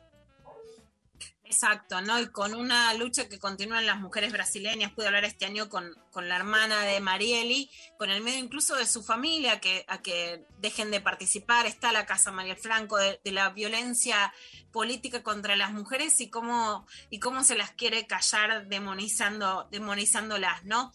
Eh, contanos, Negra, estamos muy interesadas en este proyecto de una ley que, digamos, llamamos honoríficamente Ramona Medina, que deje de pedirle a las mujeres que sean ángeles que salven a la humanidad sin pedir nada a cambio y que considere que es trabajo ser las cocineras de los comedores populares. Esta pelea empieza con la vacunación, justamente pidiendo que se priorice y se vacune a las cocineras de los comedores populares y ahora tiene esta forma de pedir que se convierta en un trabajo remunerado. ¿Cómo es este proyecto y cómo se puede lograr este acto de justicia y reparación? Sí, venimos caminando hace un montón para ponerlo en la agenda, por suerte ya está en la agenda, eh, y ponerlo en la agenda y caminar quiere decir reunirnos eh, tanto con la ministra de las Mujeres a nivel nacional como con diferentes ministerios eh, y, y, poniéndolo en agenda, obviamente en la agenda pública a través de los medios de comunicación que nos parece fundamental para empezar a revertir esto de que no somos ángeles, ¿no? No somos ángeles, no es por amor, aunque sí hay mucho amor, eh, cuando cocinás, digamos, para un pueblo empobrecido, obviamente es un acto de amor, pero nosotras entendemos que ese acto de amor tiene, que convertirse en salarios para las trabajadoras comunitarias. Y esto también tiene que ver con desandar eh, la idea de que en, los barrios populares, en las villas, eh, somos vagas, somos planeras, no hacemos nada, sino que recibimos de los gobiernos o, un programa social como es el potenciar por hacer nada, digamos, solamente por ser pobres o empobrecidas. Eh, y en realidad no, hay muchísimo trabajo. Entender el trabajo comunitario es también una tarea que nos dimos eh, en función de que aquellas personas de clase media que no entienden la forma de vivir muchas veces en las villas, puedan empezar a comprender eh, que todo se sostiene gracias a mucho trabajo, ¿no? Mucho trabajo eh, que tiene que ver con los comedores populares, eh, con las ollas populares, que, todavía no tienen la, formalidad de, una casa, sino que se hace una olla, por ejemplo, para las personas que están en situación de, calle, eh, o se hace una olla porque realmente hay 10 familias que no están comiendo y por eso se reúnen eh, y, pueden traer un poquito de cada lado para, que esa olla funcione y puedan comer entonces esas familias. Y después los comedores populares, que son un montón, son más de 15.000 en la Argentina, o sea, hay más de 10 millones de personas comiendo en comedores populares. Y ese trabajo es trabajo, ¿no? Porque eh, prender la olla, y a veces en condiciones muy difíciles, ¿no? Porque eh, el gas es un tema, el combustible, y en, nosotros tenemos asambleas en todo el país. En el sur del país es leña y a veces basura, eh, porque realmente el combustible es muy caro, ¿no? La, garrafa es muy cara. Entonces, desde que prendés la hornalla, ves, preparás, pensás qué vas a poder meter en esa olla, eh, ver las raciones que tenés que hacer, eh, desde las papas, desde pelar papas hasta preparar fideos, todo tiene mucho tiempo, es tiempo. Nosotros aprendimos mucho de economía, inclusive pensando esta situación, ¿no? Eh, la economía, que ese Producto Bruto Interno invisibilizado, que también, eh, gracias a Mercedes de Alessandro y su equipo, eh, se hizo visible dentro del gobierno. Nosotros lo veníamos diciendo hace un montón, que ese PBI invisibilizado era el que sostenía el país, ¿no? Ya sea de las mujeres clase media, de las mujeres clase alta o de las mujeres clase baja, en donde ponemos mucho más el esfuerzo, sobre todo en lo alimentario. Entonces, bueno, esto es lo que fuimos eh, tratando de, poner en agenda para que el reconocimiento a estas mujeres también se una a las situaciones de violencia que, vivimos. ¿no? Nosotras vivimos violencia institucional permanentemente porque somos muchas veces ninguneadas, por los gobiernos y también después eh, cagadas a palo por, los, eh, por, aquellas fuerzas de seguridad, ¿no? Porque primero te hambrean y después a reclamar eh, te reprimen. Entonces, en, el medio de esto también la violencia machista que está muy, muy fuerte, arraigada en esta cultura no solamente en la Argentina, sino en todo el mundo, cuando sufrimos esa violencia también estamos muy atadas, porque no tenemos autonomía económica, eh, a ese violento que vive en nuestra casa. Entonces nos parecía... En esto, en esto, Negre, para hacer un para hacer un punto con lo que estamos viviendo hoy, que es un día particular con el inicio de, Telma Fardín, y volver a reclamar esta ley, Ramona, medida de reconocimiento económico a las tareas de quienes dan de comer en los comedores populares, para que las mujeres no sean víctimas de violencia. No es cierto que hay más violencia en una villa porque la violencia sucede en los sectores más altos y lo vemos una y otra vez, pero sí las mujeres necesitan tener plata en el bolsillo para poder salir de la violencia, ¿no? Entonces, reconocer que la que cocina Claro, y a mí me parece que está bueno. No es amor, es trabajo y sí es amor, porque se puede trabajar con amor y con pasión, pero tiene que ser trabajo y tiene que dar un billete que en el bolsillo te haga poder subir la cabeza si tenés que hacerlo, si te tenés que ir o si te tenés que quedar y tenés que hacer una denuncia. Total, tenemos que contemplar también es que dentro de nuestros barrios, eh, el, circuito familiar, el circuito de amistades, está todo en el mismo barrio. O sea, vos no podés huir a la casa de una vecina o una amiga porque el violento está en el mismo círculo. No es lo mismo, por ejemplo, que en sectores medios en donde sí, vos te vas a la casa de un familiar o la casa de una amiga y puedes estar afuera, digamos, del barrio en donde vive el violento o donde está tu casa.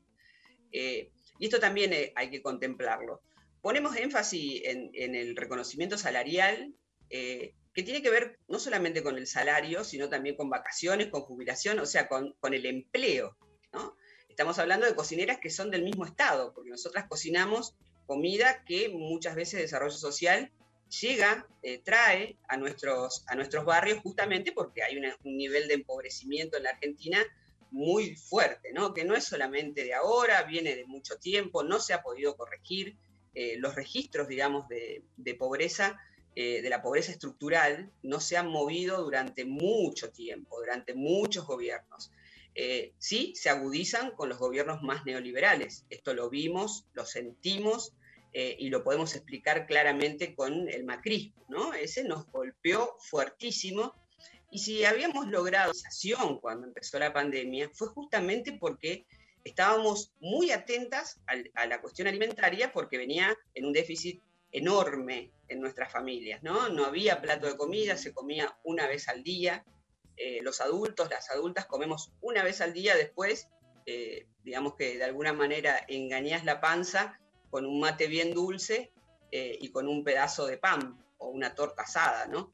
Que esto después repercute mucho en la salud de las mujeres y por eso decimos que está inscripto el feminismo La- villero. las madres desnutridas que en realidad en la Argentina tanto, tanto se esconden, ¿no? Hay un trabajo de Miren Chubaca sobre Tucumán antes ya en los, en los 90 sobre qué pasa con estas madres que postergan, con las hermanas a las que le dan menos raciones de comida también que a los hermanos varones, ¿no?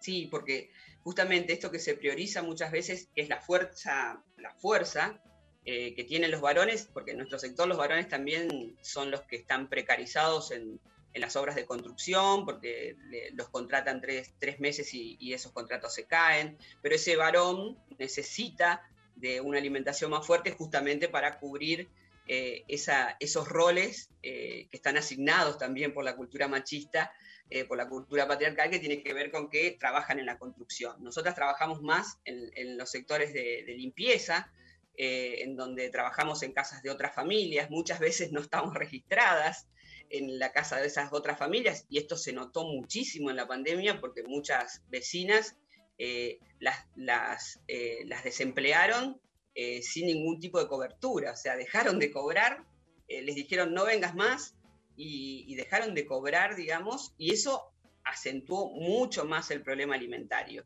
Entonces, bueno, esta, nosotros decimos la ley Ramona, eh, Ramona Medina es para nosotras nuestra bandera, es esa compañera que no se cayó, esa garganta infernal que tenía la 31. Contémosle de nuevo a la gente quién, quién fue Ramona Medina, que falleció por COVID en la Villa 31, después de denunciar que no había agua en la 31, de no ser escuchada, mamá eh, de, de una familia aún en situaciones difíciles y que era la cocinera de un comedor. ¿Quién fue Ramona? Sí, Ramona para nosotras es bandera, ¿no? Y es semilla y es esa compañera que no se callaba y por eso justamente salió a denunciar que la 31 no tenía agua mientras el gobierno de la ciudad de Buenos Aires eh, seguía diciendo que sí, que se había restablecido y ella decía que no. Y, también es una mujer empobrecida que tenía en su cuerpo inscripciones de enfermedades que tienen que ver con la pobreza, ¿no? Esto que te decía, de comer una vez por día y engañar la panza con, con mate y, mate dulce, porque el mate dulce te mata el hambre, eh, también provoca enfermedades como la diabetes, eh, el consumo excesivo de harinas, porque eso es lo que nos pasa habitualmente, también provoca hipertensión. Eh, a ver, nuestras condiciones de vida son muy complejas, o sea que si llegamos a los 70 años es mucho, no tenemos mucha expectativa de vida, y esto lo, hemos relevado inclusive cuando relevábamos para el RENAVAP, ¿no? cuando salíamos en los barrios populares para ver en qué condiciones se vivía, eh, y hoy podemos decirlo claramente que la, curva se, enaltece de los 10 eh, a los 15, 16 años, y después empieza a achatarse eh, y no, no hay mucha gente viviendo, no hay muchas viejitas y viejitos en las villas. No, no es una, una población etaria que sobreviva, porque realmente las condiciones eh, que tienen que ver con la alimentación, con el trabajo, con la educación, obviamente, y con la urbanización, que es algo que siempre pedimos y que algo, algo que siempre gritaba eh, Ramona, que estaba esperando la re- relocalización en ese momento de la pandemia, eh, con una familia que tenía dificultades con, con una de sus hijas, sobre todo porque tenía eh, enfermedades muy serias, en donde tendría que haber sido prioridad, no lo fue.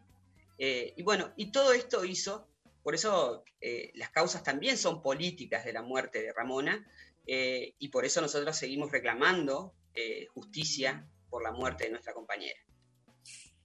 A mí me sorprendió, por lo menos en lo personal, que frente a la pandemia no surgió ni un rol protagónico de la iglesia. Decime, y seguramente hay, digamos, hay, muchos, por supuesto, curas villeros en algunos lugares, pero en los 90 Caritas ejerció un rol central conteniendo, digamos, a la pobreza, aún con la ideología de intentar aplacar la protesta, pero en el sentido de la solidaridad, e incluso en otros momentos de la historia argentina veías algún empresariado con gestos solidarios. Siento es mi percepción que aún en una crisis tan grave como la pandemia, ni la Iglesia Católica ni el empresariado tuvo un rol ni siquiera solidario, como si se hubiera instalado un egoísmo mucho más grande que ya no derramaba ni esa solidaridad sobre los comedores. ¿Cuál es tu percepción? Sí, eh, yo creo que la Iglesia Católica en algunos, en algunas villas y algunos barrios populares eh, tiene mucha, una raíz muy fuerte. Eso, hay curas villeros como el padre Toto, en la 21-24, que es un personaje, eh, es un personaje que recorre el barrio eh, vestido de vecino, digamos, no, no, está vestido de cura. Eh, y, sí han, participado, digamos, del fortalecimiento de algunos comedores. Sí, esto ha pasado. Eh, no sé si con la dimensión necesaria en donde la Iglesia Católica se tendría que haber puesto como más fuerte en esta crisis, que era realmente muy, muy compleja y sigue siendo, ¿no? Porque todavía no existe la pospandemia, todavía estamos, aunque está todo abierto, eh, existen muchísimas complicaciones todavía económicas, sobre todo. Eh, el empresariado, nosotros tenemos eh, como poderosa siempre una herramienta enorme que tiene que ver con nuestras campañas, ¿no? Porque hemos logrado un medio de comunicación villero como es la Garganta Poderosa, que, tiene, digamos, llegada a muchos sectores. Eh, la primera campaña que nosotros hicimos, nosotros hicimos, eh, fue al principio de la pandemia, Contagia Solidaridad, y ahí conseguimos muchos fondos eh, para cubrir lo, lo fundamental y lo prioritario en ese momento que era la comida. O sea, llegó todos los comedores, nosotros tenemos 156 comedores en la Argentina, entonces pudimos de esa manera, inclusive descansar la cabeza. Yo, digamos, yo he pasado por varias crisis, soy santafesina inundada del 2003, o sea que pasé por perder mi casa y mi barrio, eh, porque quedó tapado por el agua, ¿no? Por una obra inconclusa del gobierno de Reutemann. Eh, y, y- y la verdad que cuando empezó la pandemia eh, estuve muy cerca de, de un ataque de ansiedad, de un ataque de pánico, porque estaba muy preocupada por cómo comían mis vecinas y mis vecinos. Y esa campaña logró, digamos, y también hubo empresarios que muchas veces desde lo, eh, eh, digamos, eh, sin, sin poner sus nombres por delante, desde el anonimato, hicieron sus aportes. Y inclusive empresarios muy importantes de la Argentina. Tal vez en ese ha conocido cómo han aportado, pero hay muchos que aportaron. Yo creo que la solidaridad, sobre todo en, en momentos de mucha crisis, surge en la Argentina. Después hay que ver cómo la sostenemos, que me parece lo más difícil, y cómo esa solidaridad se transforma en, en política pública, ¿no? Porque si no, o sea, hacer caridad no nos parece. Si vos, eh, si podríamos entender, si los sectores en la Argentina, aquellos que están más acomodados, podrían entender que si vivimos mejor todas y todos, es mejor para todas y todos, realmente no habría tanto, tanta política berreta, eh, ni de los empresarios ni de los políticos, ¿no? Porque eh, entender que casi el 50% de la Argentina está por debajo de la línea de la pobreza hoy, eh, es entender todo el fenómeno de la violencia, es entender todo el fenómeno del narcotráfico. y bueno, y, y las soluciones no deberían ser tan difíciles, ¿no? Pero todavía nos sigue costando. Me parece que en momentos de crisis somos muy solidarios, levantamos toda la solidaridad arriba y después se disuelve, ¿no? No es política pública. Ojalá que sea política pública la solidaridad. Ojalá, María Claudia Albornoz la Negra, Albornoz de la Garganta Poderosa, en este caso peleando por una solución concreta que pedimos, que sea ley Ramona Medina y que tengan salario las cocineras de los comedores populares. Muchísimas gracias. Gracias a vos, Luciana, gracias a todos. Un beso. Un abrazo enorme. La despedimos y nos vamos a la pausa escuchando a El Cuelgue haciendo soda.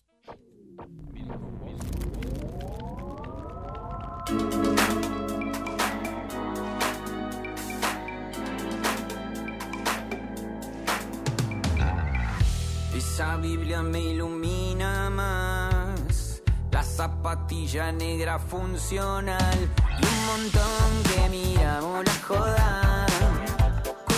Viento acumula la soda.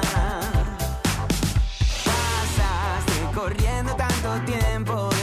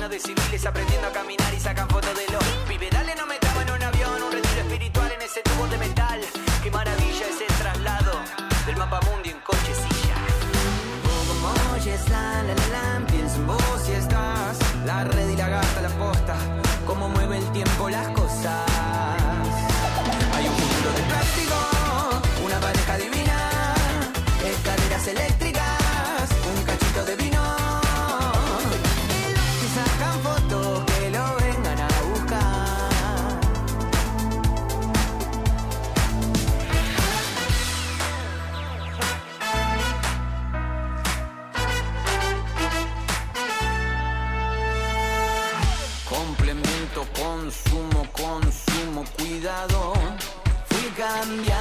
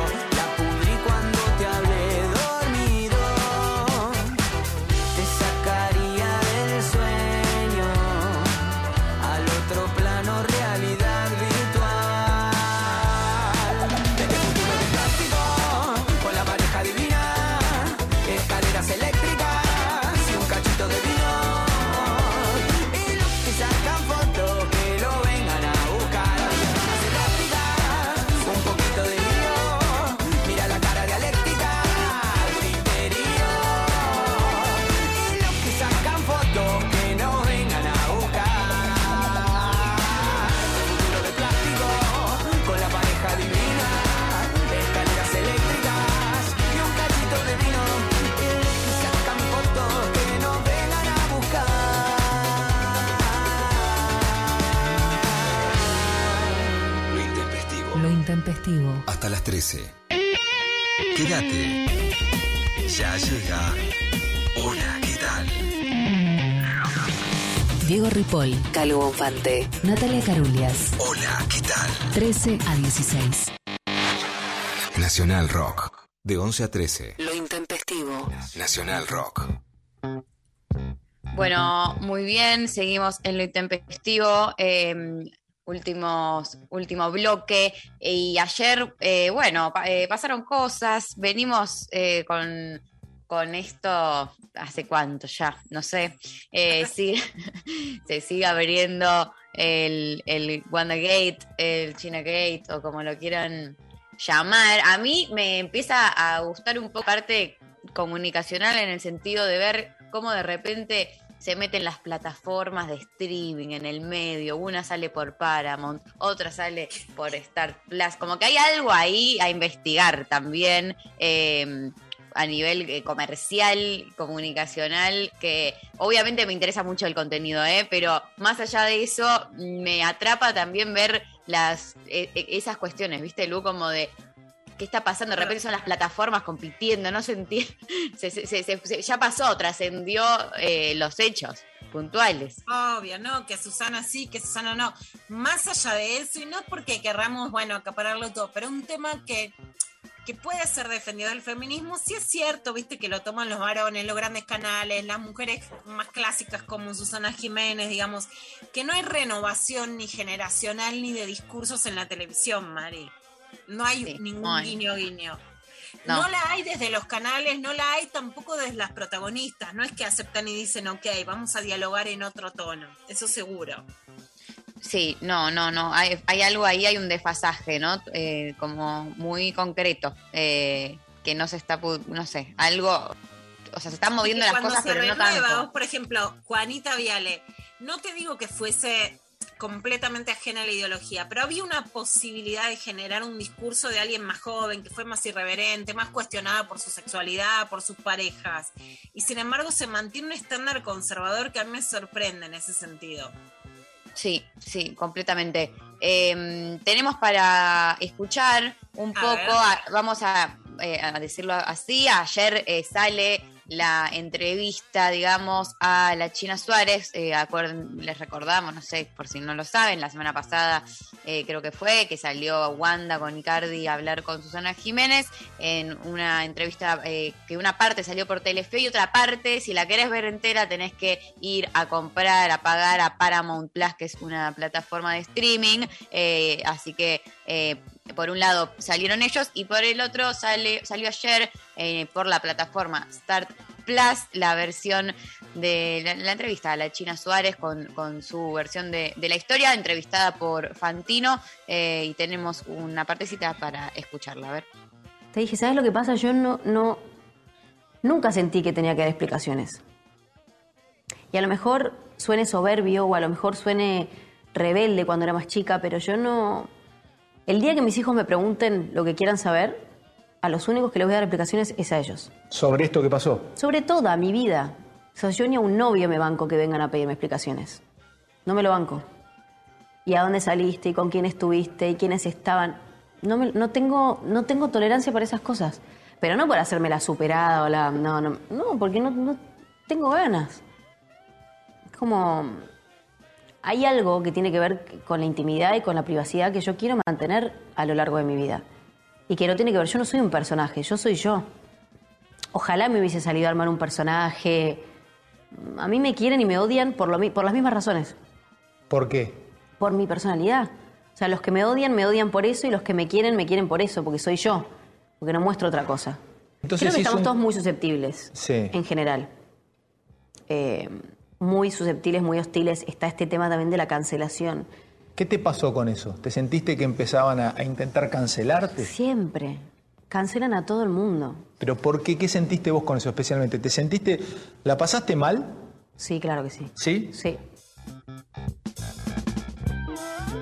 Bueno, la escuchábamos ahí un poco de la entrevista de la China con, con Fantino, eh, hablando eh, de todo un poco. Me imagino la entrevista debe ser mucho más larga. Este, esta, esta parte, bueno, muy importante eh, también conocer el, otro lado, ¿no? Porque la verdad es que venía todo muy, muy como sobre todo eh, escuchando la- las versiones de Wanda con Susana, digo, se armó todo ese eh, esa situación y, y me, me parece que el tema de la, bueno, de la cancelación claramente es algo a, a seguir laburando y es eterno. Me parece Sí, que recién estamos que arrancando. Ahí me parece que es importante que no quede todo en la misma bolsa, ¿no? Una cosa es que, porque la cancelación empieza como con una idea de, bueno, por ejemplo, Juan D'Artés podía trabajar en Simón en una serie juvenil y no, si ya te habían que no. dicho que tocaba, no, eso no es cancelación, ¿no? O no es cancelación en el sentido que ahora se lo quiere masificar como que todo. Eso es, bueno, hay una sanción cultural, hay un límite.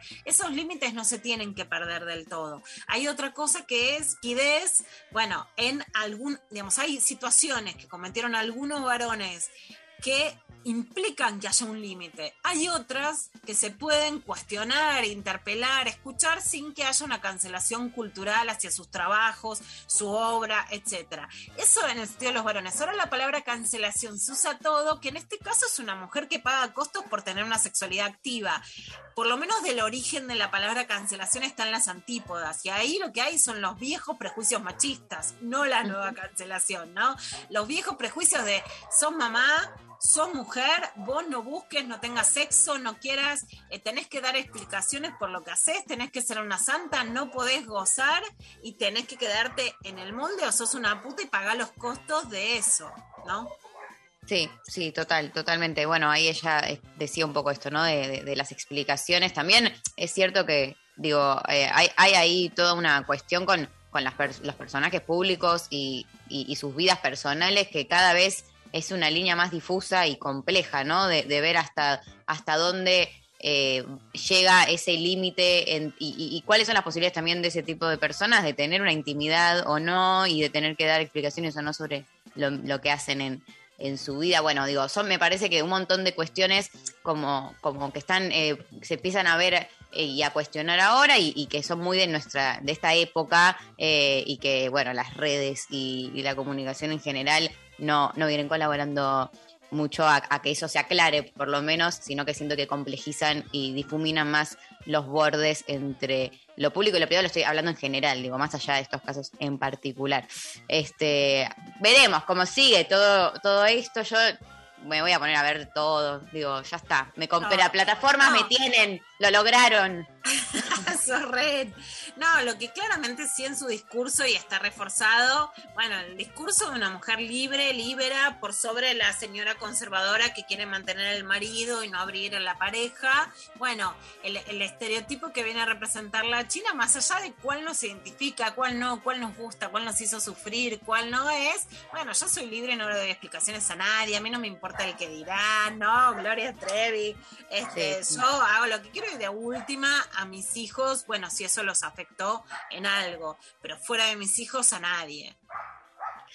Bueno, muy bien. Eh, hemos, eh, se nos ha ido el programa. Eh, agradecemos del otro lado por compartirnos en el día de hoy sus experiencias, sus relatos, por escucharnos y estar ahí. Mañana volveremos con mucho más. Empieza algo histórico y bueno, estamos aquí para compartirlo entre todos. Mucha emoción, eh, mucha fuerza y mucho acompañamiento y amor, sobre todo eh, para Telma, que la adoramos muchísimo. Este, y ahí estaremos bancando y haciendo red, como siempre.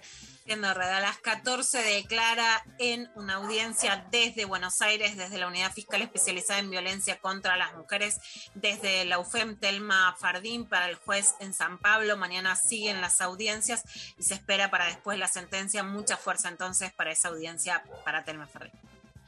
Bueno, gracias a todos, a todo el equipo, Mariana Collante, Pablo González, Eva Díaz, por eh, hacer esto posible. Les mandamos un abrazo enorme también a quienes nos operaron hoy técnicamente y nos reencontramos mañana entonces con mucho más intempestivo. Nos vamos escuchando a los auténticos decadentes con Natalia Lafourcade, Golpes en el Corazón y nos reencontramos mañana. Muchas gracias, adiós.